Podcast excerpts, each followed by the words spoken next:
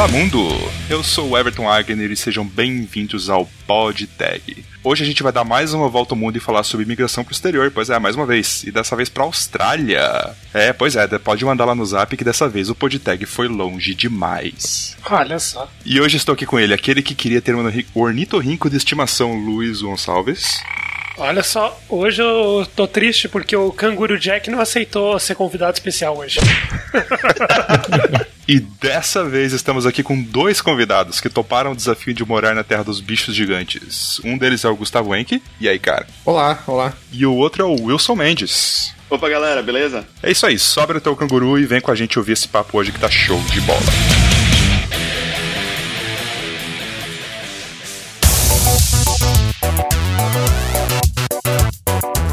Esse é mais um episódio do quadro Tagueando pelo Mundo. E hoje a gente conversou com desenvolvedores, profissionais de tecnologia lá na Austrália. Esse é um dos quadros que vocês mais gostam e esse é um dos países que vocês pediram. A gente tem feito muito em cima da Europa, né? Então dessa vez a gente tá variando um pouquinho, tentando outros países além da Europa aí para você conhecer também. E esse episódio é trazido pela Impulso Network, que é a nossa patrocinadora e apoiadora aí desse projeto há bastante tempo. O destaque dessa semana vai para o blog da Impulso, blog.impulso.network. Se você tá na comunidade e tem algum conteúdo maneiro que você quer compartilhar, seja artigos sobre carreira ou artigo técnico, você pode enviar lá no próprio Hackchat ou me acionar ou acionar todas as pessoas do cortinho e falar, pô, eu tenho conteúdo maneiro, eu quero colocar no blog. E a galera vai postar lá no, no blog, compartilhar nas redes sociais o seu artigo e dar as, os devidos créditos. É a oportunidade aí de aparecer de uma forma positiva na comunidade. Então não perde tempo, acessa impulso.network ou use o nosso link de referrals, que nos dá uma ajudinha aí, caso você seja contratado em algumas das oportunidades.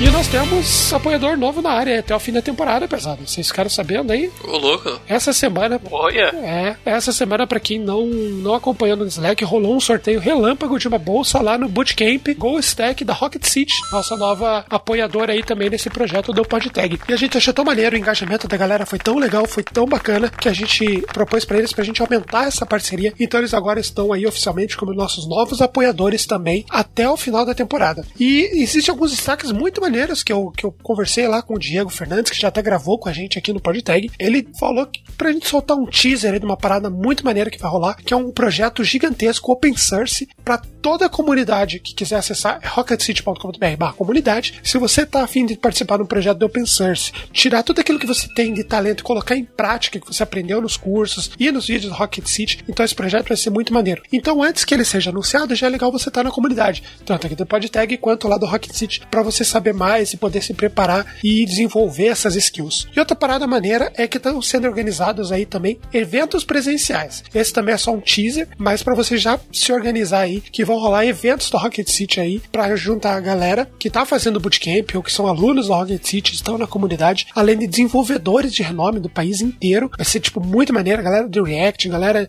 é, de JavaScript pô, conhecida na comunidade vai estar tá todos no mesmo lugar, além de recrutadores de empresas maneiras aí, startups bacanas bacanas, vão estar todos no evento reunidos ali em nome da, da Rocket City para promover o um network, para trazer conhecimento. Vai ser realmente muito bacana e você também vai saber isso em primeira mão, tanto no PodTag quanto lá na comunidade, obviamente, da Rocket City. Então agradecemos aí a participação da, da galera, agradecemos esse apoio sensacional que eles estão nos dando. E se você quiser conhecer o canal deles, as redes sociais, acessa lá rocketcity.com.br. Rocket City, saia voando por aí. Você gosta do trabalho que a gente faz aqui no PodTag? Gosta dos assuntos? Gosta dos hosts? Gosta dos convidados também? Esse eu sei que é a melhor parte. Então, sabe que você pode apoiar a gente pelo PicPay com uma doação, ou melhor, né, um apoio de 5 reais. Você pode fazer, sabe o que? Ter acesso ao canal privado e host do Slack. Ou seja, você vai ouvir as porcarias que a gente fica falando o dia inteiro. De modo geral, são bem engraçadas, tá? O Luiz às vezes fica meio bravo, mas são massas. Todos os nossos patrões super curtem e falam que a melhor parte é poder falar besteira sem passar vergonha no canal principal. Exatamente. Você pode ouvir as gravações ao vivo e interagir por chat. Ou seja, a gente tá gravando, você recebe o link, acessa junto e consegue ouvir e mandar tua dúvida direto com a gente, cara. Cara, essa feature, cara, todo mundo que já experimentou adorou, cara. Vai dizer que estou mentindo. Claro, você pode presenciar a treta ao vivo. É, você pega as partes que foram cortadas do episódio final, cara. É muito foda isso. E você pode estar falando, cara, eu não tenho tempo para fazer isso. Eu vou dar o depoimento do Cássio Almeida, que é um dos nossos patronos. O cara sai do trabalho, dá o play ali no Discord e sai dirigindo, acompanhando, não fica perdido e, porra, participa. É muito legal. Ele sempre fala que curte bastante acompanhar, porque é muito maneiro ouvir o Bruto, essas piadas que a gente faz ao longo, que não vão pro ar. E depois a edição do Léo aí, que é bem bacana. Então ele curte bastante. Seja que nem o Cássio, pô, cinco pila aí você pode. Você interage, você participa e escuta material exclusivo, que até às vezes daria processo. Mas o, o último item, que também nada menos, é o agradecimento no final de cada temporada. Você tá esperando o quê? Apenas cinco reais por mês, você apoia, participa e ouve a, a, as merdas que a gente fala em off. Tô esperando você, hein? picpay.me barra podtag. PicPay! Evento da semana. O evento dessa semana é um meetup da Easy Invest sobre micro front-end. Vocês já ouviram falar de micro front-end? É uma tela pequenininha? Desenvol... Desenvolvimento mobile? Eu acho que não. Esse meetup da Isinvest vai falar sobre front-end, sobre essa ideia de micro front-end aí, que é uma abordagem diferente aí. É meio que sim, a mesma abordagem de microserviço, só que pro front. Além disso, também vai ter uma outra palestra chamada Front-end feito para humanos. Insights para criar uma experiência incrível para seus usuários. E quem vai dar essas palestras, é... a primeira vai ser por um Front-end Chapter Lead da Isinvest, que é o Celso Henrique da Silva, e a segunda pelo Diego César, gerente de desenvolvimento da Isinvest. O legal dessas meetups é que sempre tem várias palestras, né? E depois tem um bate-papo com a galera, geralmente, e aquela comida grátis também. A terceira palestra vai ser Por que GraphQL tem um papel fundamental na migração de um sistema legado para microserviços, com o CTO e co-founder da Thaler Negócios Digitais, o Sebastian Ferrari. Uh, o meetup vai ser no dia 28 de fevereiro, às 19 horas, na sede da Isinvest, que é na Avenida Dr. Cardoso de Melo, 1608, São Paulo. Mas, para confirmar sua presença, você precisa entrar lá no meetup.com e procurar por Meetup Isinvest. Ou clicar aqui na descrição no post no evento da semana. E o podcast da semana é o Canarcast. Olha só que, que nomezinho gringo bonito. Eu devo ter falado errado, me desculpem, mas vai estar na descrição o link confirmando, tá? Joinha, gente, eu tô fazendo curso de inglês, vai melhorar. Canary Cast. Ó, viu? Viu? Quem sabe, sabe, né? Quem sabe faz ao vivo. Quem não sabe, faz, passa vergonha ao vivo. Sabe inventar, né? O podcast é sobre empreendedorismo e inovação e eu acabei descobrindo ele porque eles fizeram um, um episódio com aquela startup volante que acaba vendendo seu carro particular por uma taxinha e tá revolucionando o mercado de veículos, hein? Vale a pena. Quem tem interesse nisso, recomendo esse episódio. Eu só vendo meus carros no carroquente.com.br. Olha só. Também, também é uma ótima solução. É isso aí. Eu só não vendo meus carros porque eu não tenho. Brincadeira, eu tenho sim. tem um só, não tem meus carros, né? E a dica do podcast da Gringa, que é a nossa dica para essa temporada, é o podcast We Are Netflix, onde profissionais de tecnologia e engenharia do Netflix contam das experiências deles e como funcionam algumas coisas. Então, se você quiser saber, é como se fosse um tag aqui do PodTag, só que em vários episódios. Eu recomendo muito, é muito maneiro, mas recomendo você ouvir em velocidade baixa, porque o inglês deles é muito rápido, às vezes não dá pra entender. Então, é muito maneiro, é um podcast bem bacana, tá no Cashbox, tá em todos os agregadores, você vai achar aí com certeza absoluta, de forma muito fácil, é muito bacana. Você também, se você quiser saber como trabalhar no Netflix, como é o processo e tudo mais, geralmente também tem isso durante os episódios. É muito maneiro, vai curtir lá o podcast We Are Netflix. E vamos para as hashtags dos ouvintes. O Rafael Meira comentou no episódio sobre histórias de entrevistas que a gente gravou com o pessoal do Dev na Estrada. Episódio massa demais, já escutei três vezes, dei muita risada com as histórias. Me fez lembrar do meu primeiro trabalho na bicicletaria aqui da cidade, ganhando 200 reais mensais trabalhando até no domingo. Show, galera, parabéns. Caralho. Olha só, se tivesse de Yellow, hein?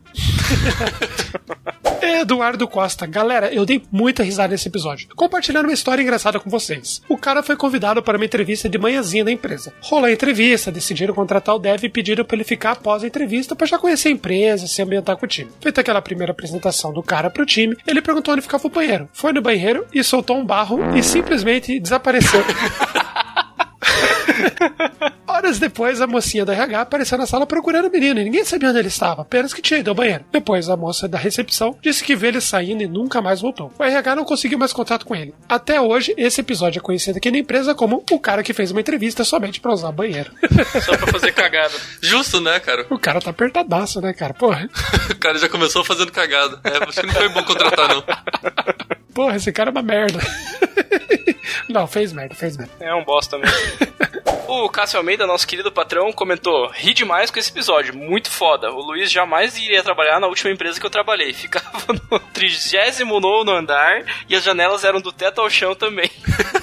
Sai fora, cara. Nossa. Ele ia ter a melhor concentração possível, cara. Só focar no monitor. Sai fora, eu ia trabalhar de recepcionista lá embaixo.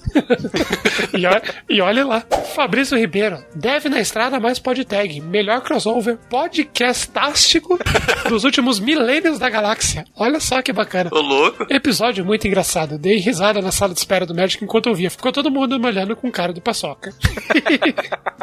o que seria a cara de paçoca? Não sei, mas deve ter sido engraçado. E vamos para as fast tags da semana. Um Kami Kamiha pra vocês, tá?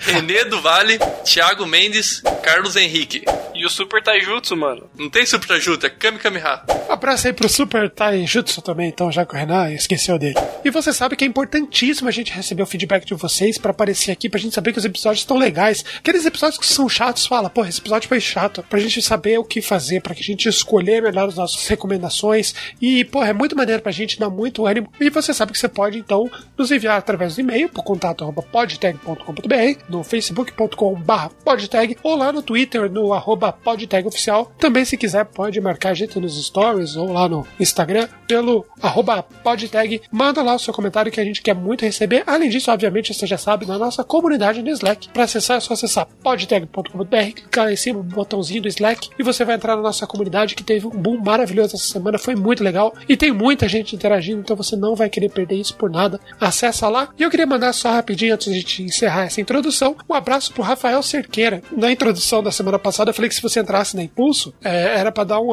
avisar que eu dava um abraço virtual. E ele falou assim: beleza, entrei no Impulso e quero seu abraço virtual. Então sinta-se abraçado. Rafael Cerqueira aí, pelo tio Luiz, que abraça a todos com carinho. Sinta-se cercado pelo abraço do Luiz. Sinta-se cercado. Vamos pra esse episódio conversar aí, que tá muito maneiro, é muito engraçado. Curte lá e não esquece de comentar depois. Você está no Pod Tag.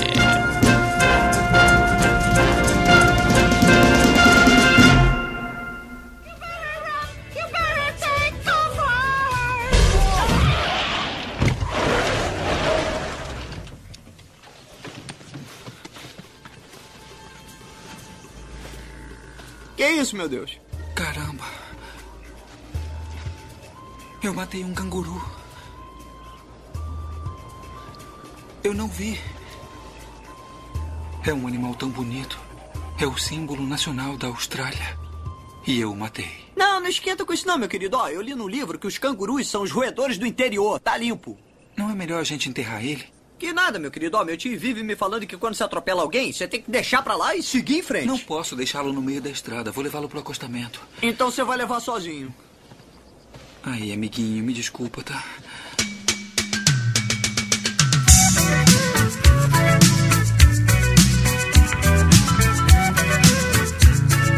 Bom, primeiro eu queria agradecer vocês por disporem o tempo. Vocês estão sábado de manhã aí na, na Austrália, a gente sexta-feira à noite aqui e tá dando tudo certo. Então eu queria agradecer pelo tempo de vocês e queria que vocês se apresentassem um pouquinho pro pessoal que tá nos ouvindo, contassem um pouquinho onde vocês trabalham, o que, que vocês fazem, antes da gente comentar a nossa pauta de hoje. Olá, então, sou o Gustavo, eu sou gaúcho, trabalho na Canva, sou front-end engineer e estou na Austrália, em Sydney, desde outubro de 2017. Ainda não foi atacado por nenhuma cobra, aranha, crocodilo, canguru já. Canguru já foi atacado. Sério? Olha só, agora tem que falar, agora tem que contar. Então, é, tem, um, tem um hospital psiquiátrico bem famoso aqui, na, aqui no entorno de Sydney, que é o Morset. E lá tem, tem muitos cangurus que vivem ali no entorno. E eu fui lá ver os cangurus pela primeira vez. Bem sabidão, levei comida para eles, levei banana. E em vez de prestar atenção na, nos avisos dos, das pessoas da cidade ali, não, não dá comida pro canguru, né? Não interfira no, na natureza dele. Eu levei a banana, fui entregar a banana pro canguru, ele viu que tava com comida e em certo momento tentou puxar de mim. Aí deu uma arranhada assim, a pessoa tentando se esquivar do canguru, levou uns arranhões. Mas foi isso aí. Não briguei com ele nem nada. Brasileiro, né, cara? Mas te deu uma porrada ou deu aquela voadora apo apoiada pelo rabo no chão, tá ligado? Aquela voadora roundhouse kick do canguru. ah, com uma mão segurando a banana, com a outra segurando sacola com as outras bananas. Ele viu, ah, você tem mais, né? Então vem, vem cá, deixa eu pegar de ti. Pois é, hoje aprendi que canguru come banana, eu não sabia disso. Velho, você tem que sair com a camisa agora. É, eu sobrevivi sobrevivi ao canguru.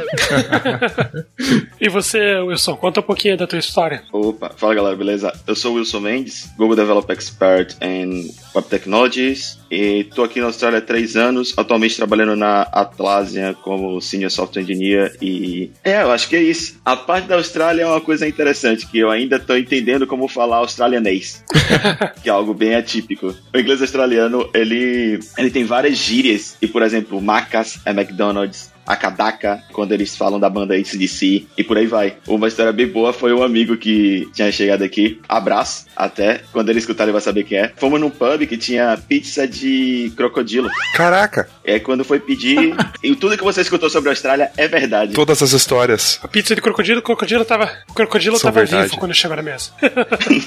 o atendente foi o ornitorrinco chegando, olha, gostaria, sal acompanha? O cara sentou em cima de uma aranha pra ficar de boa. Oh, meu pai. E aí, quando a gente foi falar, a mulher falou onde vocês estão sentados, mas ela falou uma palavra. E aí o cara ficou, o meu amigo ficou, não, eu acho que eu entendi errado. Ela falou a mesma palavra de novo. Aí ele me chamou, ô Will, chega aqui. O que, que ela tá falando? Não, a gente tá sentado ali, ó. Ela perguntou onde é que a gente estava sentado, mas ela falou uma palavra pra dizer isso. Qual palavra? Qual foi a palavra, cara? It? What? Exatamente. Entendi nada. It? Caraca. Não entendi. Vou fingir. Eu vou rir pra socializar. é sorria e acene. É, é parte daquele esquema de sorrir a cene. Sorria e acene. Levou um tempo pra entender algumas coisas, tipo, Big the Boys, pra falar que vamos beber com o pessoal. Caramba. Caraca. E tem, tem várias dessas assim. O último vídeo que eu, que, eu, que eu vi foi um cara falou a frase I was out me, just my undies. E ele tava falando que ele saiu de casa só de cueca. Ah, porque os Maiandis. Ah, tá, entendi. Ah, entendi, entendi. Tô acenando aqui virtualmente. Mas você falou da- da- do restaurante aí do, do crocodilo. A verdade é que os australianos eles realmente comem carne de canguru. Achei que era tipo meio protegido, mas ouvi umas histórias que tipo é servido em alguns restaurantes. Ah, não, isso é realidade, velho. Tem. Eu, eu só, ia, só ia comentar que carne de canguru tem, a- tem um monte no mercado. Qualquer mercado tem. Sim, sim, verdade. Crocodilo, eu não tenho certeza se eu vi muito no mercado, mas, mas eu acho que tem também. Pergunta aqui no que calar. É, é, é saborosa? É boa a carne? Rapaz, tem que saber fazer. A carne de canguru é um negócio curioso, tipo, se você bota no, no fogo, ela tem um ponto certo e é tipo a picanha, só que umas 10 vezes mais difícil de fazer. Tipo, se você passa um pouquinho do ponto, ela fica extremamente dura. Caraca, é tipo é ferver leite. Tem aquele ponto mágico que você tem que acertar e se perder um segundo, você perdeu tudo. Exato, exatamente. Então, eu só comi carne de canguru uma vez, né? Aí, ainda por cima não, não foi muito bem preparado. Então a minha experiência não foi muito boa, mas. Eita, você comeu aonde, Guga? Em casa mesmo, em casa. Um, um colega foi preparar e, sei lá, não, não ficou muito legal. Caramba, hein, cara. É, depois os caras são atacados na rua aí, cara, é vingança, cara. Os os cangurus estão se vingando de vocês. Fica de olho. Eu achava que a revolta seria das máquinas.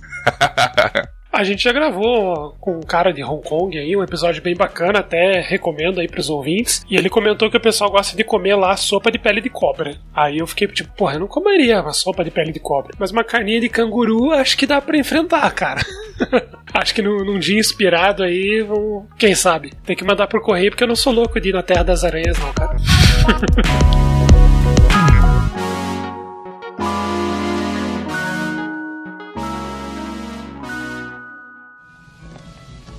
Tem fósforo aí, compadre?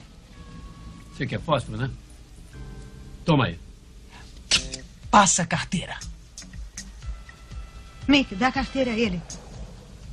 Ué, por quê? É que ele está armado. Ele tá armado, é? Eu tô armado.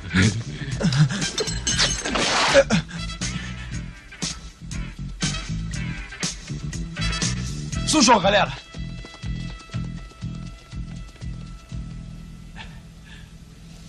Ele estava só brincando.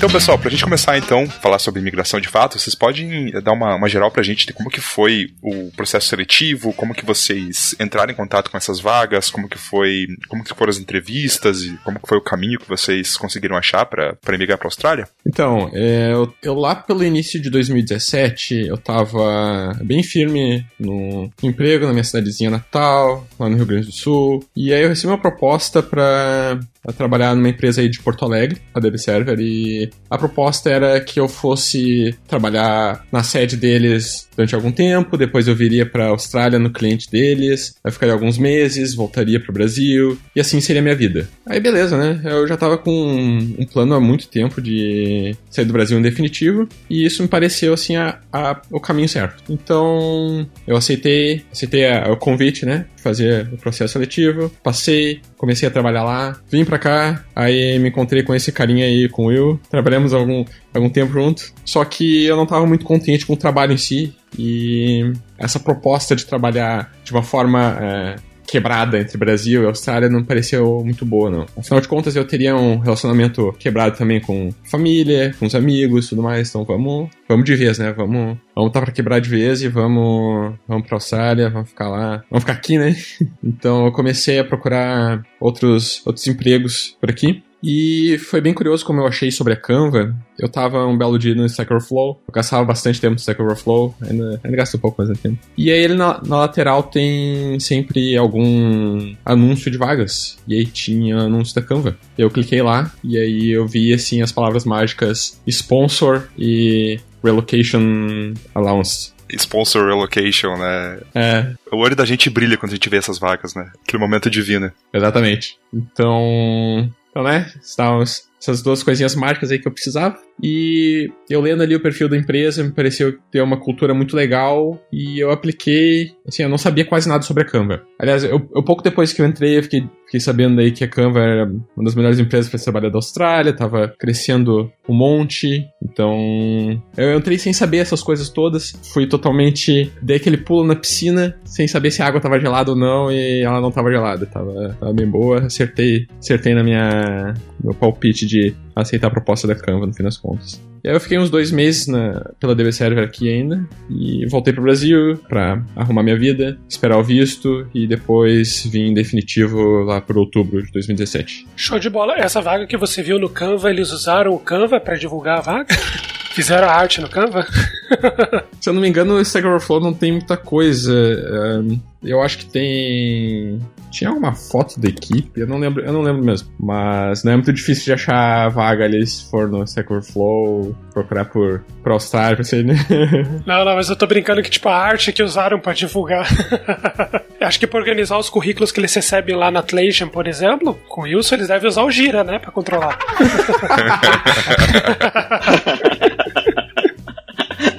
Parece piada, mas é verdade. Aí, ó. E eles usam o giro pra tudo mesmo. Mas é que faz sentido, ué. Eu ouvi falar que na Google, se você instalar o Microsoft Office na máquina, você é demitido da hora. Olha só. Justa causa.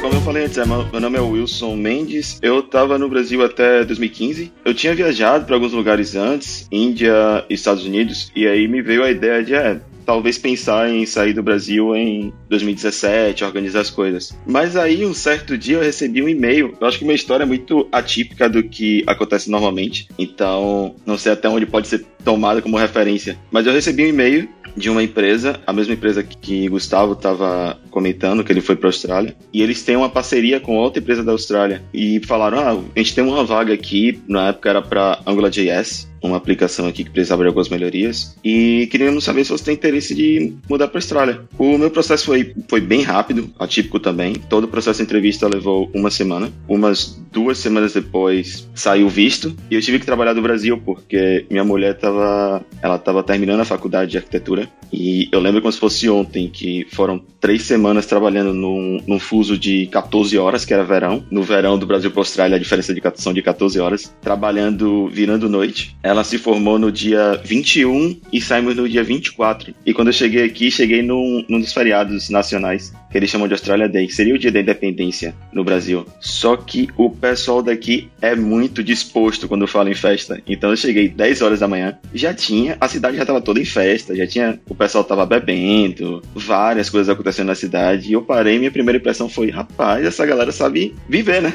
É tipo os irlandeses com a festa de São Patrícia? Sim, sim, que inclusive tem aqui também, e é não, não na mesma magnitude, mas o pessoal também brinca certo. Esse pessoal sabe brincar. E aí nesse esquema a gente, eu trabalhei nessa empresa, conversei com, com trabalhei um pouco com o Gustavo também, e daí eu recebi um convite da, da Atlassian para trabalhar com eles. E é onde eu tô agora. Inclusive, momento jabá, Se vocês quiserem saber como trabalhar em produtos como Trello, Bitbucket, Confluence, Jira e outros, pergunte-me como. Olha só!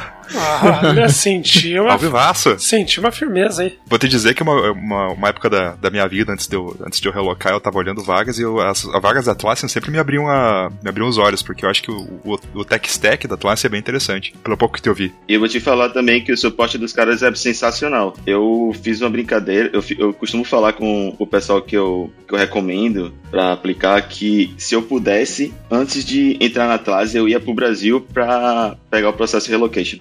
Sério? O suporte é sensacional e tem muita coisa aqui. Por exemplo, é, meu primeiro ano eu aprendi muita coisa da Austrália, como o esquema que eles têm de aluguel de apartamento. É muito único para alguns, alguns outros países que eu fui. Aqui o pagamento de aluguel é semanal. Sério? Toda semana tem que mandar o check-in pro pessoal? Sim, sim. Aí tem diferentes pacotes. Às vezes você pode pagar com antecedência e pagar quatro semanas. Só que quatro semanas não, não formam um mês. Tem meses de cinco semanas. Então você tem que entender disso também. O pagamento de empresas normalmente dif- diferencia entre empresa para empresa. Tem empresa que paga por mês. Tem empresa que paga a duas semanas. E por aí vai. Tem vários pormenores assim que são interessantes no- nos primeiros meses para entender e se habituar. Fazendo um comentário, eu achei que quando eu falou sobre trabalhar com essas ferramentas aí, eu achei que ele ia ensinar, tipo, a usar o Gira mesmo, né? Porque tô dois anos trabalhando com essa droga e eu não sei usar totalmente. O Gira ele é um negócio que parece tão simples, mas consegue fazer umas coisas tão loucas com ele, cara. É, o Gira é, é extremamente poderoso, né? Isso tem ônus e bônus também. Então, por exemplo, tem, tem muitas empresas grandes, eu não posso falar o nome de algumas, mas tem muita empresa grande que acha sensacional. E eles têm uns atalhos que, velho, é tipo. Sabe quando você via o pessoal jogando Mortal Kombat e dava aquele Fatality que era dois pra trás, um pra cima, aperta três botões ao mesmo tempo e dá uma viradinha? Mas o pessoal se sai muito bem.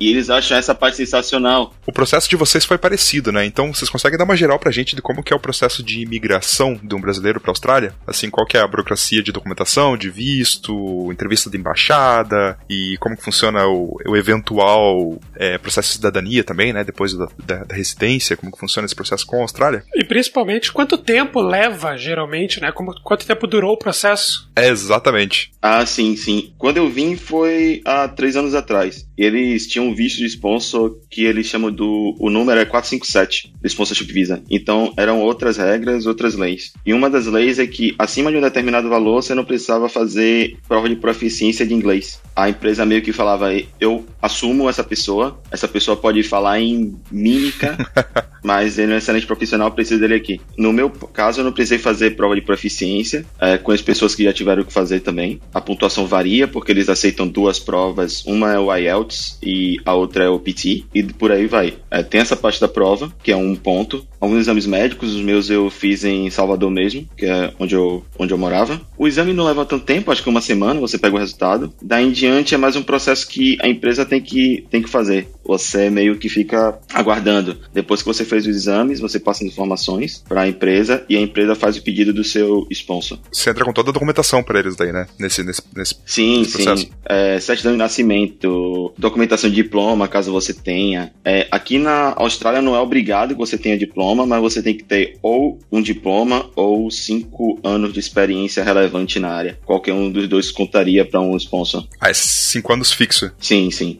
Ah, legal. O que, que você quer dizer que você fala fixo? É que às vezes é alguns países para cada ano de, de para cada ano de faculdade tem que ter x anos de experiência. Um negócio é uma- uma- uma- um cálculo meio maluco. Ah, não, não. Aqui é tipo, você tem a faculdade, aí você manda o diploma e, e a empresa paga algum tradutor oficial aqui na Austrália para fazer, ou você tem cinco anos, mínimo de cinco anos de experiência na área. Legal. E esse visto é um visto de permanência, é um visto de trabalho? Como que é as condições desse visto que vocês que, que um, alguém que migra para trabalhar na Austrália pega? Quanto ao visto de trabalho, tem algum, algumas coisas curiosas. Um ponto que a gente pesou muito quando recebemos a oferta, passou e tudo certinho, foi o visto de trabalho dá todos os direitos que eu tenho, minha mulher também tem. Então ela consegue trabalhar, ela consegue fazer cursos e tudo mais. Diferente de alguns outros países, por exemplo, Estados Unidos, visto de trabalho só dá direito à pessoa que trabalha. É, tem alguns pormenores, eu não sei muito, muito dessa parte, mas tem uma diferença disso. Algumas obrigações, você tem que pagar um,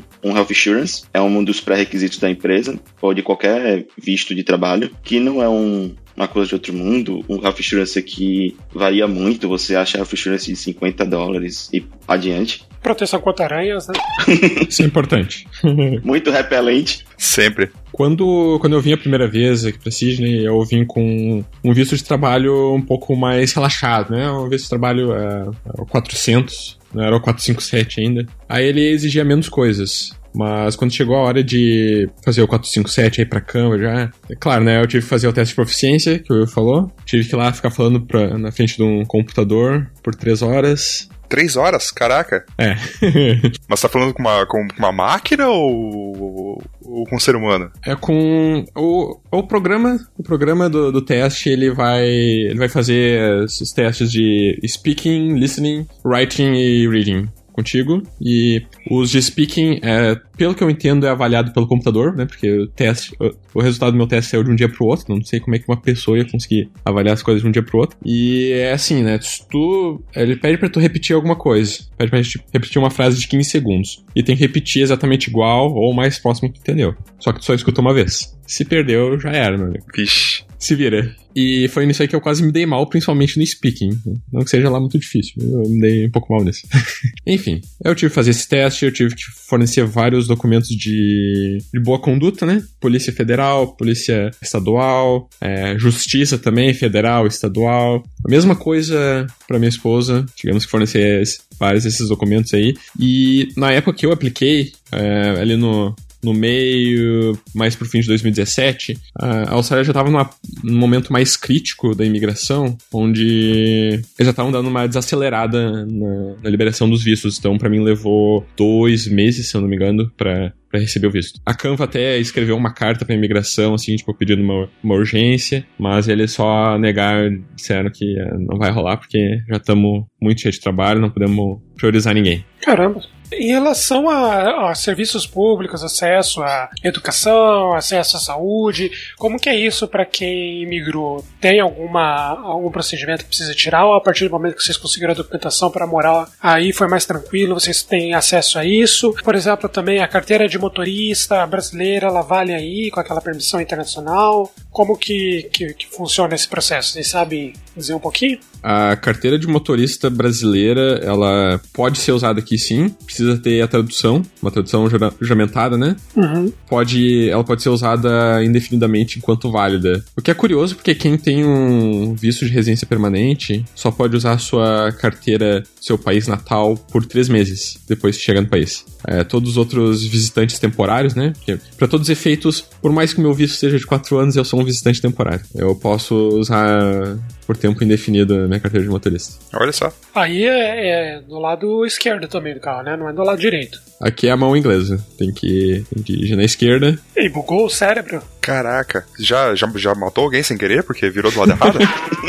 eu peguei, eu peguei estrada uma vez só. Nesse mais de um ano que eu tô aqui, eu peguei estrada uma vez só. Eu ainda resolvi fazer uma viagem de 200 km, né? Pra, pra ficar bem, bem legal. Eu fiz uma viagem de 200 km. Caraca. Não, foi bem tranquilo. É, eu não tinha dirigido, dirigido carro automático ainda. É bem difícil encontrar carro manual por aqui. Aí eu primeiro, eu primeiro bati pra usar o carro automático mesmo, né? Porque tinha que me desconectar do fato de que a minha perna esquerda não serve pra nada. Aí eu tava lá freando bruscamente a torta direita até que alguém me ajudou.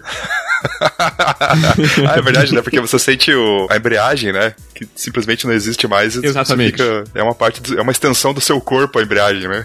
Exatamente. É tipo aquela síndrome de membro fantasma, né? Você sente isso com a embreagem. Mas dirigir em si é tranquilo. É, na estrada, só que eu às vezes dava uma bugada assim, não tava me ligando, tava, tinha que dirigir, é, segurar o volante ali bem reto e ia indo pro, pra divisão ali da, das faixas, né? Aí dava pra sentir o carro passando por cima de várias aquelas tartarugas sinalizadoras. que louco, cara. Eu acho que ia me, me bater assim.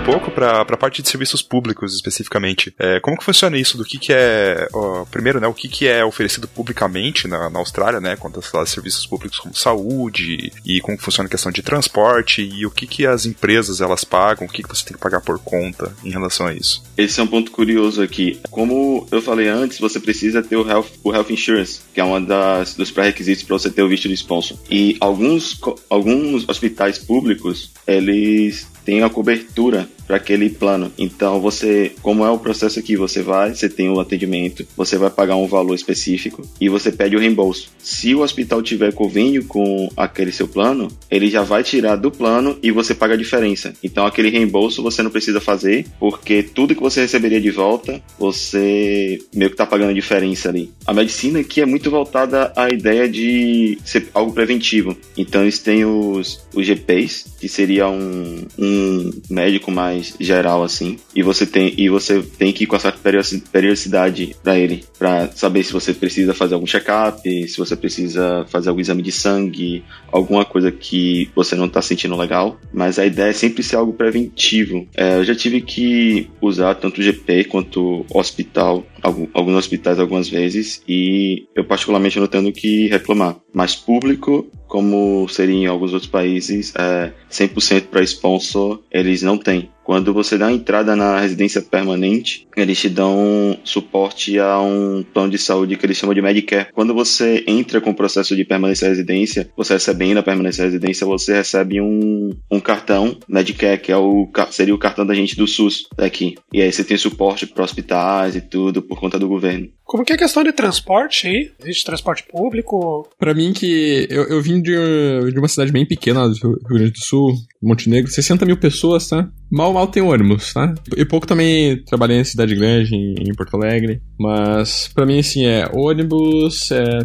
eu acho que Acho que não tem muito o que reclamar. Tem bastante ônibus na cidade para vários bairros e os, os, bairros que não. Um ônibus só não alcança do centro para lá. Tem trem, ou tem outros ônibus conectando. Tem ferry, inclusive, né? Tem, porque Sydney é cortado por um, uma baía, então tem a, pon, a famosa Harbor Bridge, que inclusive é onde foi gravado Matrix, né? Olha só, foi lá? Maneiro. foi, não foi gravado Nemo também? Então tem a Bahia e tem vários, tem muitos bairros, tem muita gente que mora acima da Bahia, então tem que, para alguns lugares é mais prático pegar um ferry para atravessar isso dia a dia. Para outras pessoas, eu, por exemplo, o também mora, mora relativamente perto de onde eu tô morando. Temos que pegar um trem que aí leva até dentro do, do centro da cidade, que é, é bem longe, é bem longe do, do centro que é onde estão os, os, empregos de TI, é claro. Depois de algum tempo aqui, começa a perceber que, por mais que não, não tivesse trem no Brasil, tem aqui, mas também esse trem não é lá essas coisas, porque tem muito atraso, é, às vezes pega sorte, tem a sorte de pegar um trem que ele é um latão, sei lá, da década de 60 ou 70, não tem ar-condicionado. Algumas vezes acontece do trem ficar parado entre estações, entre outras coisas, né? O trem não é lá as mil maravilhas. É. Quando você está morando perto da cidade, tu precisa pegar o trem, é legal. Mas quando está morando longe, é uma desgraça. Porque aí tu não pode. Não pode sair pra balada e voltar uma, duas da manhã, porque talvez não tenha como voltar. Tem que voltar pra casa de canguru daí. É, canguru, vai ali no, no estacionamento de canguru, pega um e vem. É, pra, pra mim foi um pouco diferente nesse. Porque eu tô morando agora em um lugar chamado Cronala, que é bem perto de Gustavo, como ele falou. Acho que estamos a quantas estações? Quatro estações de diferença? Cara, é mais ou menos por aí. É, em Sutherland, ali eu desço duas pra Engadin. Sutherland é onde a quebra. é uma outra Baía Sul de Sydney, ali onde, onde tem o, o aeroporto. Aí vai uma perna de Sydney, vai pra Cornell, onde o Will mora, e eu eu continuo descendo. É, e é bem louco, tipo, eu vim pra cá nesse, nesse. Eu tô aqui há uns seis meses, eu acho. Mas desde, desde que eu cheguei em Sydney, e é uma dica que eu dou para todo mundo que chega da área de TI, morem no centro ou morem em locais perto do centro. Porque é o, os primeiros anos são. O primeiro ano, eu posso dizer, que é o ano que você ainda tá entendendo a cidade, tá conhecendo como as coisas funcionam. É, então, é bom você estar perto de tudo, por mais que seja um pouco mais caro. Por exemplo, eu estava pagando em torno de 550 num estúdio no centro, que estúdio é o que eles chamam de um apartamento de um quarto, mais ou menos. Kitnet. O que é relativamente caro. Um quarto de hotel. Exatamente. E isso é, isso é considerado bem caro aqui, bem caro aqui. Eu tô numa casa que eu pago menos que isso, uma casa com dois apartamentos agora, mas é um pouco longe. Então sempre tem os, a parte boa e a parte ruim de morar perto e longe. Os dois anos que eu fiquei lá, eu fiquei numa, num bairro chamado Pyrmont, que fica a 10 minutos andando da Atlásia, o que não é nada mal, então tem tudo perto, restaurantes, é, se você quiser ir pra uma balada ou algo do tipo, tem muita coisa para fazer, mas a gente preferiu, né, depois de um tempo, já conhecemos Sydney, vamos conhecer agora o outro lado, a parte das praias, uma parte que você tem mais uma. Você tem uma parte mais calma. E eu estava sentindo muito também, porque eu vim de uma. Eu vim de Salvador, né? Tipo, praia pra mim era qualquer lugar que eu fosse. E agora viemos pra cá e tá, tá muito bem. Como o Cronulla é a última estação de trem, eu não tenho alguns dos problemas que o Gustavo falou. Os trens aqui sempre estão a tempo, ar-condicionado, tudo certinho, então eu consigo, se eu tiver que trabalhar, eu consigo trabalhar no trâmite ou, ou até a Atlasia me dá suporte e trabalho de casa, então trabalho, eu vivo mais em minha casa, curtindo minha, essa região do que na, no escritório em si. Transporte tem muito, como o Gustavo falou, funciona, é, funciona relativamente bem. Tem seus momentos, mas no, eu, eu, eu não tenho muito do que reclamar. Toda vez que eu tive que usar, eu não tive nenhum problema. E eu acredito que é isso, velho. Eu também tô na mesma linha, mesma linha de trem que o Will, então, na verdade, os trens aqui até que são bons, mas o sentido que ele faz mesmo para vir pra, pra minha casa, na pior das hipóteses, tem duas vezes por hora apenas o trem, enquanto ele pro Will acho que tem, sei lá o que, umas quatro vezes por hora. Em horário de pico, eles têm a cada 10 minutos. Pô, pra mim vocês estão descrevendo um Inter 2 aqui em Curitiba. Falcão prateado. É. Agora é meu momento de sorrir e acenar. Não tenho ideia do que isso é. O Inter 2 aqui é conhecido em Curitiba, é um ônibus que passa basicamente na cidade inteira e ele tá 100% do dia extremamente lotado, mas atende toda a população.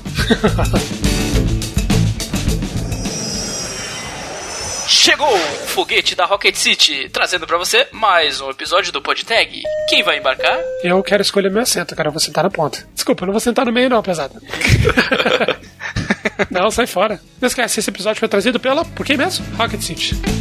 Pessoal, entrando na área técnica agora, pela visão de vocês, do que vocês conhecem do mercado, da empresa de vocês, o que quais são as skills técnicas que vocês acham que estão bombando aí, que o pessoal que tem interesse em buscar vagas no, na Austrália tem que prestar atenção, o que que tá bombando, o que que realmente não tem mercado, qual é o diferencial técnico que você acha que um, algum profissional brasileiro pode ter aí? Eu faço parte, eu faço parte de um grupo chamado ITBR Austrália, que ajuda algumas pessoas que estão vindo do Brasil para cá. Tem pessoas que têm um currículo muito bom, como estudantes, outras pessoas, vêm para cá e eles não sabem como se colocar na área de mercado. Às vezes é, é, a falta de confiança no inglês e coisas do tipo. E muita coisa que, que eu consigo ver aqui, todas as interações que eu tive com pessoas de outras empresas e tudo mais, é que o brasileiro é muito bem visto. Porque, no resumo, eu não sei se vai fazer muito sentido para vocês, a gente tira leite de pedra. Então, é muito difícil de você ter um um, brasileiro que não tem várias das skills que eles procuram. Por exemplo, não só a ideia da skill técnica, mas muito também a, as soft skills, como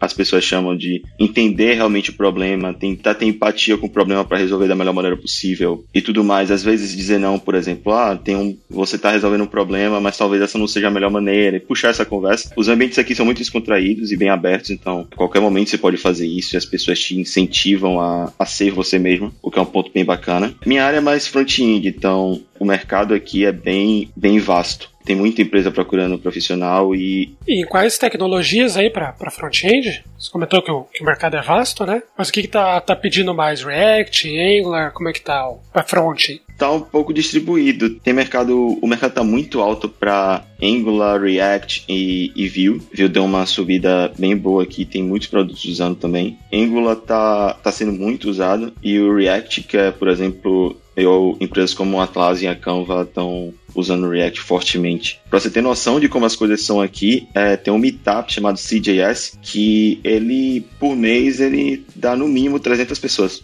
Caraca. O que é muito louco. Caraca, é difícil uma meetup chegar até isso. Sim, sim, sim. E todo meetup tem vários, vários recrutadores de empresas diferentes, ou até de empresas de recrutamento, é, falando sobre vagas, é, que tal empresa precisa de, algum, de alguns profissionais com esses skills, por exemplo, front-end, com conhecimento React, conhecimento de arquitetura de teste e performance, e não não está encontrando. Então, por exemplo, se você chegou aqui, uma dica boa é não está sabendo como se achar, o que fazer, vai no meetup.com, procura alguns meetups e vai lá conversa com as pessoas, cria network, que as pessoas, que todo meetup por padrão eles vão falar sobre vagas que estão tendo, e aí você consegue a primeira sua primeira entrevista, sua primeira conexão, ou até vai no no TBR também. Momento jabá de novo. Jabá. Apareça no TBR. A gente tem muito o, o que eu falo do TBR é porque tem um foco muito grande em ajudar pessoas em, que vieram do Brasil e estão tentando a vida aqui na Austrália, estão tentando empresa, é, trabalham em, em diferentes empresas e ainda não tem uma, uma noção real de alguns pontos, ou até já tem noção, mas queriam ajuda de alguma forma, estamos aí para se ajudar. É uma comunidade bem bacana e é isso. Na Canva eu também sou front-end, trabalho bastante com, com React também, TypeScript, que muitas vezes pega o pessoal de surpresa que não. Canva não usa uh, Redux, como, sei lá, 99% do, dos desenvolvedores React acham que é, sei lá, a única solução. A gente usa Mobex. Mas apesar disso, não são essas skills que fazem é, diferença na contratação, na cama pelo menos, que é algo extremamente uh, voltado para como tu pensa, como tu aborda o problema. É, é, isso que vai te eliminar ou te gerar a proposta de, de emprego depois. É, eu faço várias entrevistas na Canva e é isso que a gente, a gente tem que olhar, é como a pessoa é, aborda o problema, como ela se comunica e principal, tu, se tu conhece a fundo aquela plataforma que tu tá, tu tá aplicando para trabalhar com. No nosso caso, a web, né, front-end. Isso envolveria saber quais os, quais os problemas do browser, por que, que é melhor fazer tal coisa em JavaScript do que fazer com tal outra coisa. Então, inclusive a nossa entrevista ela é um JavaScript puro, sem nenhum framework, sem nenhuma biblioteca, sem nada.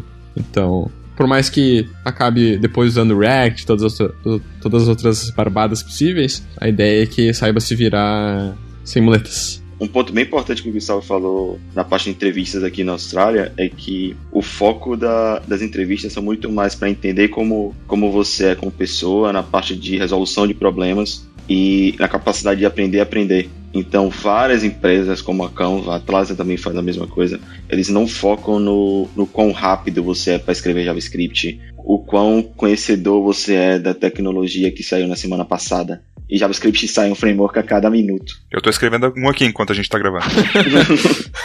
e vocês conseguem dar um, um, ponto aí de como que tá o mercado de back-end também? O que que tá mais quente aí, principalmente agora? O que que vocês têm visto? Ou talvez até a experiência das próprias empresas aí onde vocês estão. O que que tá pintando mais vagas aí para quem quer... A lingu linguagens, tecnologia e tal. Eu tenho assumido uma postura meio que, vamos dizer assim, ignorante, pelo menos no LinkedIn ultimamente, que quando vem uma proposta de um recrutador, eu geralmente nem dou bola se se não for extremamente criativo, porque basicamente estabeleci para mim assim, bom, Canva ganhou o prêmio de melhor empresa para trabalhar em 2018. Eu gosto muito daqui, então não vou nem preocupar em adicionar pessoas que vão ficar me mandando propostas, né? Então não presto muita atenção na, no que, que tá rolando. Mas posso dizer, é, dentro da Canva a gente contrata bastante desenvolvedor Java, Android, iOS, Data Analyst. Obviamente tem muitos designers, né?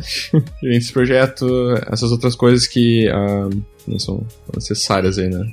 No produto. O back-end eu não, não, tenho muita certeza como fala entrevista, mas tenho quase certeza que o foco é o mesmo, né? Como, como é abordado o problema, como te, te comunicas, como, como tu é como pessoa. Mais do que saber usar o Spring, saber usar o React ou qualquer outro framework, linguagem ou biblioteca. Sim, na Atlassian é bem similar. Aqui para back-end a gente usa pesadamente Java, Node, Golang e Python, e o mercado está bem, bem ativo.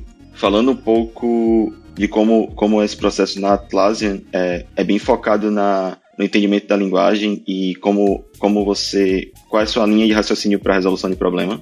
Então não vai ter não vai ter nenhum cheque de quão bom você é em Spring ou algo do tipo para quem é Java ou coisa do tipo. Falando um pouco fora da, da, da Atlassian e até um pouco fora do, da área específica do back-end, pegando também DevOps, por exemplo.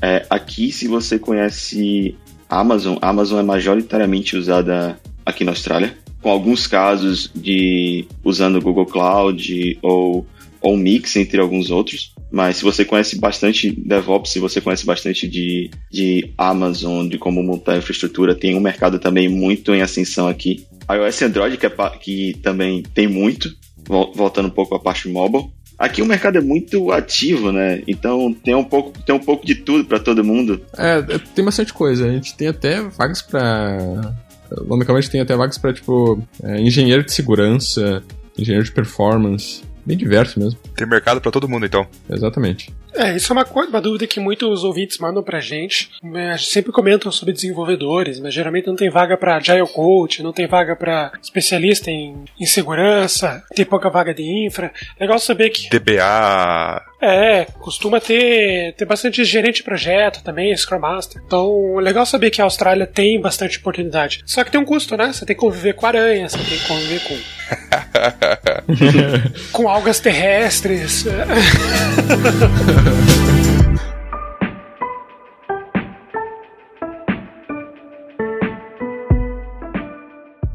E galera, a Austrália é tão coisa de louco que até o Batman real mora lá. Não exatamente o Batman, mas seus filhotes, ou até mesmo criações genéticas mutantes que o Batman fez, mano. Lá na Austrália existe uma espécie de morcegos gigantes. Os bichos voam parecendo pterodátil, tá ligado? No, no céu, velho. Esses morcegos, galera, são grandes mesmo. Podem passar de um metro de comprimento. Tipo um cachorro voador com asa e dente. Parece um, um rato, cachorro, mano, que de cabeça pra cachorro. baixo, sei lá. Sei véio. lá, mano. Mas relaxa que essa espécie aí é mais assustadora do que perigosa. É, eles comem lá as frutinhas deles, não vai mexer não com ninguém. ninguém. A não ser que o Batman mande. Vamos entrar agora na parte que eu queria falar desse programa. E os bichos gigantes aí, cara? Eles são, são, são assustador mesmo? São. Caralho. Não, eu, eu ia contar que. É, ontem, ontem de noite, indo pro quarto ali, que é a aranha esperta na, na porta. Outro dia fui, fui na cozinha, né? Vamos, vamos fazer o almoço. Opa, aí tem um, um lagartinho aqui em cima da boca do fogão. Caralho! Uh, às vezes tem, tem bastante barata aqui. Esse, esse bicho é uma desgraça, tá por tudo que é canto o tempo todo. Mas as baratas aí são do tamanho do hamster, né? as baratas falam inglês lá, cara. tem bastante rato também, né? Por incrível que pareça, Sydney é uma cidade relativamente suja. Né? Então tem bastante, uh, tem bastante bicho que nem esse por aí. Mas é que a Austrália ela é coberta, né, basicamente por selva, né? Eu lembro de ter visto um artigo recentemente que acho que era 90, 95%, alguma coisa assim, é algum tipo de vegetação, né, que cobre a mata. Eu acho que, puxa, por isso que deve ter uns, uns bichos bizarros aí, né, cara? Essas histórias que sempre, sempre que tem uma história bizarra assim que no Facebook sempre fala, cara, tem que ser na Austrália. Daí você vai ler a notícia, pá, Austrália. Tem a categoria no Mega Curioso só na Austrália, inclusive. eu lembro que eu tava vendo uma, uma lista do BuzzFeed ou do Mega Curioso, eu não lembro, que tinha, sei lá, os 20 animais mais assustadores do mundo. Tipo, 14 ou 15 eles estavam na Austrália. E os outros 5 na Amazônia.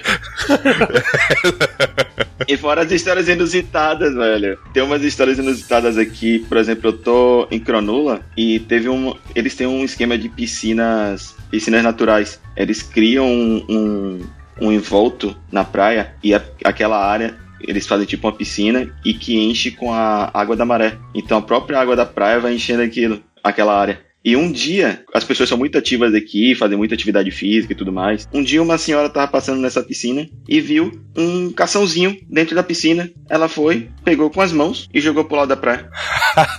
Isso saiu no jornal. Tem muitas histórias dessas assim, bem loucas, sabe? Animais aqui, quando. Quando você. Normalmente quando você vê um animal grande, claro, fora tubarão, coisas desse tipo, eles não são algo para você temer tanto. Por exemplo, tem um morcego é, chamado morcego raposa, que ele é gigante. Ele é muito, muito grande. Morcego raposa. Sim. Caralho, cara. Pesquisa aí você vê, o rosto dele é bem peludo, parece uma raposazinha, e ele é muito grande. Só que ele é vegetariano. não, relaxa, ele não vai te comer, não.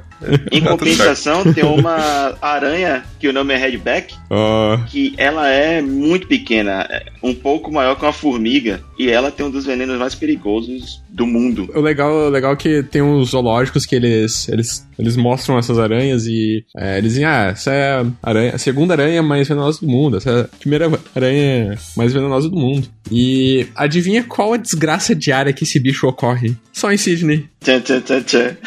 Caraca. Mas tem outros também, outros curiosos. Tem o crocodilo que dá em água salgada e ele consegue pular e tirar o corpo inteiro da água. Cara, ele faz um Free Willy? Tem um crocodilo que faz o Free Willy? Sim, tem umas tools, você pega um, um ferry, você pega um barco e você vai. Isso é mais pro, pro, pra outra região, Keynes, pra parte de, de Queensland. O pessoal vai. Vai uma galera pra lá, pegam o barco, tipo, tu, tipo uma tourzinha, e chegam lá, eles botam carne pro lado de fora pro jacaré, pro crocodilo, desculpa. Vão no, no mar, o crocodilo é de água salgada, então você não pode. Essa área você não consegue tomar banho de, de, de, de mar, por causa do crocodilo e por causa também de. Me fugiu o nome em português, é água viva. Tem algumas águas vivas venenosas. Sim, é que eu vi numa uma lista uma vez, tem uma água viva aí, que acho que é australiana, que o tentáculo dela dá mais de 5 metros, alguma coisa assim, né? Sim, sim. Deve ter. Tem de tudo, tem um pouquinho de tudo. Eu tô vendo num artigo aqui que tem uma água viva com menos de um centímetro que ela mata o veneno na hora, cara. Menos de um centímetro. Cara, eu não vou pra Austrália. Desculpa, galera. Acabou o podcast aqui. assim, são em áreas específicas. Não, mas às vezes assim, né, cara? Vai saber, cara. Ainda dessas listas, acho que o bicho que ah, mais se deixou desgraçado na cabeça até hoje é aquela aranha, não vou lembrar o nome dela, mas que ela faz uma teia tão forte que ela pega pássaro. Rapaz do céu, olha as coisas que vocês falam. Caramba, velho. Elas, elas fazem teia entre árvores e elas fica tipo uma rede, assim, sabe? E elas capturam pássaros e comem os pássaros. Sensacional. Pesquisa por um bicho chamado emu. A primeira impressão que eu tive quando eu vi foi uma mistura de avestruz com peru. Vai ver que é, ué. E é um dos bichos mais agressivos do mundo. Caraca. Caraca, eu tô olhando a foto aqui. Imagina esse bicho correndo atrás de mim, cara. Sai fora. Não imagine. É tipo um ganso, só que um ganso do inferno, tá ligado? correr, de, correr de ganso é um negócio foda. Imagina correr do bicho desse. Caramba, hein, cara. Tipo um ganso marombado elevado à terceira potência. Sim, exato. Um ganso motoqueiro. Então, eu, eu, eu tinha contado que eu tinha feito uma, uma viagem meio longa antes, né? E eu sempre achava engraçado, né? Ver as, as curiosidades sobre a Austrália, né? Placas de cuidado com, com os animais, né? Cuidado com o canguru. Eu achava, ah, não vou ver isso aqui, né? Não vou ver tão cedo. Eu acho que é lá, lá no meio do deserto e tal. Cara, eu viajei 200 km pro norte, né? Na direção de Newcastle, que é a segunda, segunda maior cidade ah, do estado. E o que, que vemos assim que nós saímos da autoestrada principal? Essas placas de cuidado com o canguru. E mais um pouquinho dirigindo o carro, o que que temos? né? Alguns cangurus a la presunto na estrada. Ô, louco. Alguns. Caraca. É, tipo, a recomendação é tira o pé do acelerador, não freia, passa por cima mesmo, porque é ele ou tu, né? Exato. Mas pelo menos tira da estrada se passar por cima. Que coisa. Aqui em Curitiba eu vi recentemente uma capivara no meio do. Uma coisa eu fiquei tão chateado, cara. Imagine ver vários assim, putz, desanima. Se eu fosse aranha, eu não tenho dó, não. Pode passar por cima. Botafogo. Não tem problema. Eles pegam com a mão, velho. Nossa, não, não, não, não. Nossa, tá- me deu um arrepio aqui. Australiano em geral tem uma cultura muito conectada com a natureza. Então quando eles veem, ah, tem uma barata, tem um, tem uma aranha, eles entendem que eles não podem matar porque vai quebrar todo um ecossistema. Pra quebrar o meu ecossistema. Tá quebrando o meu ecossistema. E só de ouvir essa história, o meu ecossistema aqui tá todo quebrado já, cara. É muito louco que eles pegam as coisas com a mão e jogam, tá ligado? Um, um por exemplo, o canguru que o Gustavo tava falando, ele não tem predador natural. Então canguru é uma praga, por isso que tem carne de canguru e tudo mais. Ah, entendi. Eu tinha falado da, da praia, né? De água viva, povo e tal. Geralmente nessas piscinas, eu, eu fui uma ou duas vezes nessas piscinas naturais aí na, na praia. E aqui tem um bicho muito desgraçado, que eu não sei qual das duas categorias que é, se é polvo ou se é água viva, que é o Blue Bottle. Sim! É uma desgracinha que é, sei lá, tem uns 5 centímetros na pior das hipóteses, ele tem 5 centímetros, é todo azul, é aquele bicho, é uma desgraça. Caraca, eu tô vendo foto dele que eu não tô conseguindo entender esse bicho. Ele é tipo uma lesma água-viva. É isso? Sim, tem muito bicho que parece mistura de dois ou três. Ele queima, ele é pequeno, assim, tu tá. Se a água tá um pouco mais escura, se ela não tá bem é, transparente, te liga. Conclusão desse episódio. Porra, país bonito pra você ver pela internet. Austrália, venha conhecer. Venha preparado. Só se eu for disfarçado num bicho desse aí. Cara, eu confesso que eu fui pesquisar aqui, ó, coisas bizarras da Austrália. Eu não consegui terminar de ler o post, cara. Diversas fotos, né? Mas deve ser de boa. Também deve ser isso mais é, em regiões onde isso é mais, mais concentrado, né? Acho que aí onde vocês, vocês trabalham, vocês moram, não deve ser tão louco o negócio assim, né? Deu uma esperança, pelo menos. ah, não, não. Tipo, a gente fala de alguns animais, mas, por exemplo, não tem histórico de, do ataque da aranha, a Redback, que é uma das mais perigosas. Não tem histórico de ataque dela nos últimos 20 anos. É, e os ataques não são em si, né, na área da cidade, são muito mais afastados. Tem alguns animais, mas eles não, não são agressivos aqui. Então, você, tipo, tem um. Do lado de minha, minha janela tem alguns cocatus, alguns bichinhos, que eles vêm aqui, a gente conversa um pouquinho, toma um chá, dá uma conversar, tomar cerveja e tudo mais. tem que fazer amizade com a vizinhança, né, rapaz?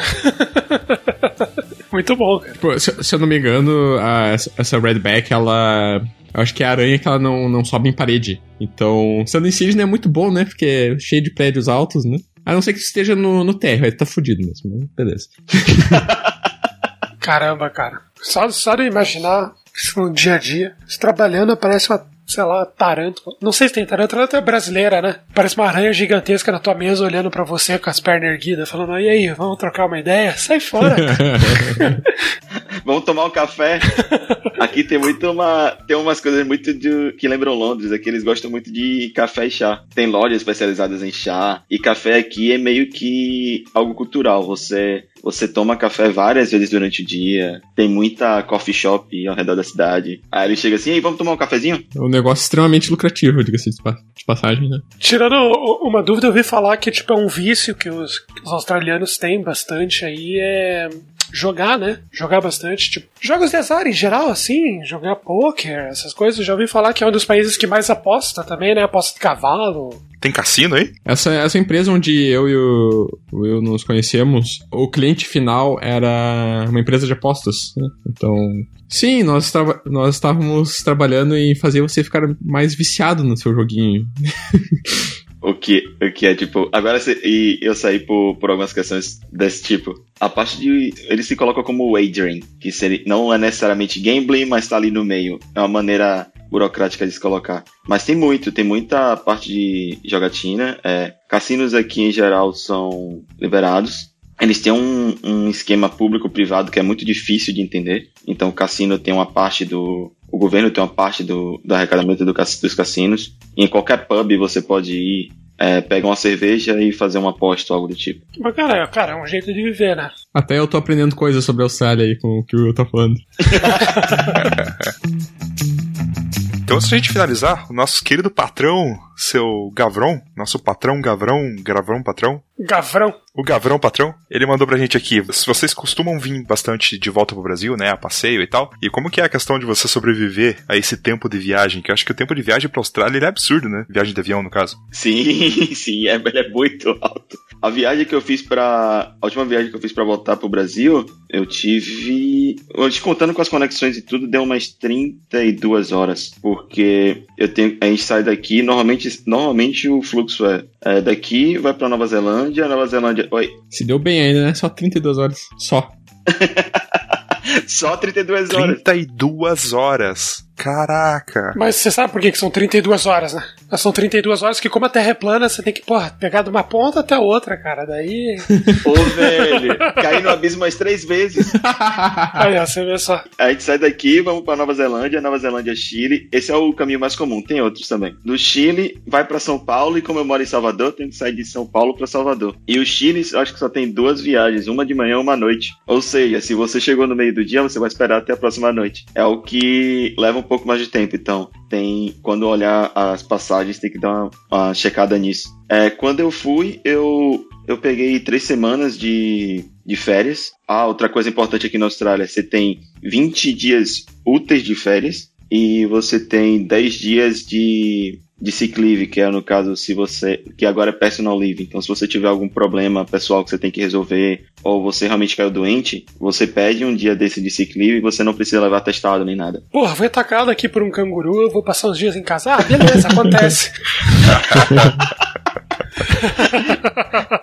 Pessoal, vou chegar um pouquinho atrasada porque eu tava brigando com o canguru aqui no meio da rua. Tava ajudando umas areias a atravessar a rua aí, daí demorei um pouquinho.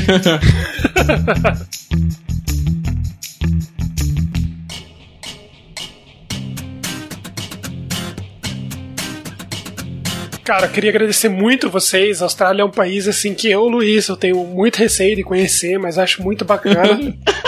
Conhecer uma galera que teve a coragem de ir, né? Os caras falam, não, vou, vou passar por isso, é muito bacana. Obrigado pelo tempo de vocês, cara. Vamos trazer mais conteúdos aí de front e vamos continuar conversando. As portas estão abertas para vocês participarem mais vezes. E, cara, eu vou continuar olhando só pela internet se eu tiver coragem.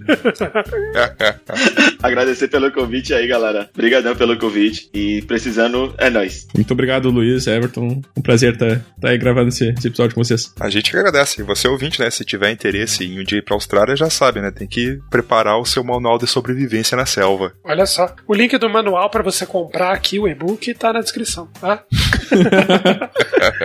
E você ouvinte, não esqueça de entrar na nossa comunidade no Slack, acesse podtech.com.br, clique no botão Slack, curta as nossas redes sociais, nos vemos no próximo episódio. Até mais. Abraço.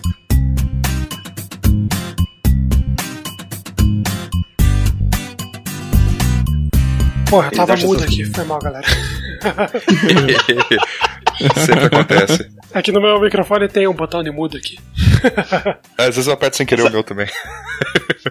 Vamos ter erro de gravação. É, a gente não tem blooper ainda, mas tem que soltar no blooper. Ah, damn it. Tá. Ih, estão ouvindo a sirene aí? Não. Foi mal, tá passando um caminhão do bombeiro aqui na frente de casa. eu, eu escuto cacatuas aqui na, no entorno de casa, tem bastante. Esse bicho muito bonitinho, muito engraçadinho nos vídeos do, do Facebook, mas na vida real esse bicho é uma desgraça. eu sei, cara, eu sei exatamente o que você tá falando. Eu trabalhava com um cara é, da Mastercard que ele tinha uma cacatua de estimação em casa. Aí às vezes a gente tava fazendo alguma meeting, né, fazendo uma reunião por, por, por, por áudio só, e de repente aquele bicho começava a gritar, cara. Era insuportável. É um grito muito alto, cara. Exatamente. E aqui onde eu moro tem muito, muito, muito, muito. Você comentou bastante sobre front-end. O que vocês é, podem Everton. falar pra gente sobre o mercado é, de back-end? É, Everton. Teu oi, wiki oi, morreu. Oi. Ah, de novo, sério? Sério. Tá robótico. Aff, aguenta aí. Pera aí. Acontece toda vez, pessoal. Pode ficar tranquilo.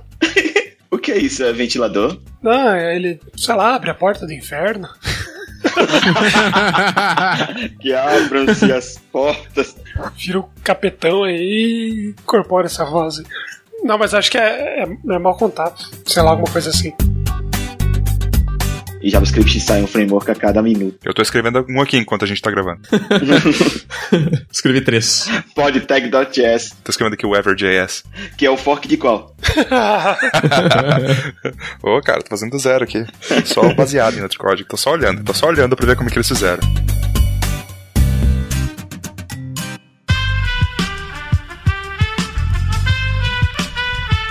Este podcast foi editado por Aerolitos Edição Inteligente.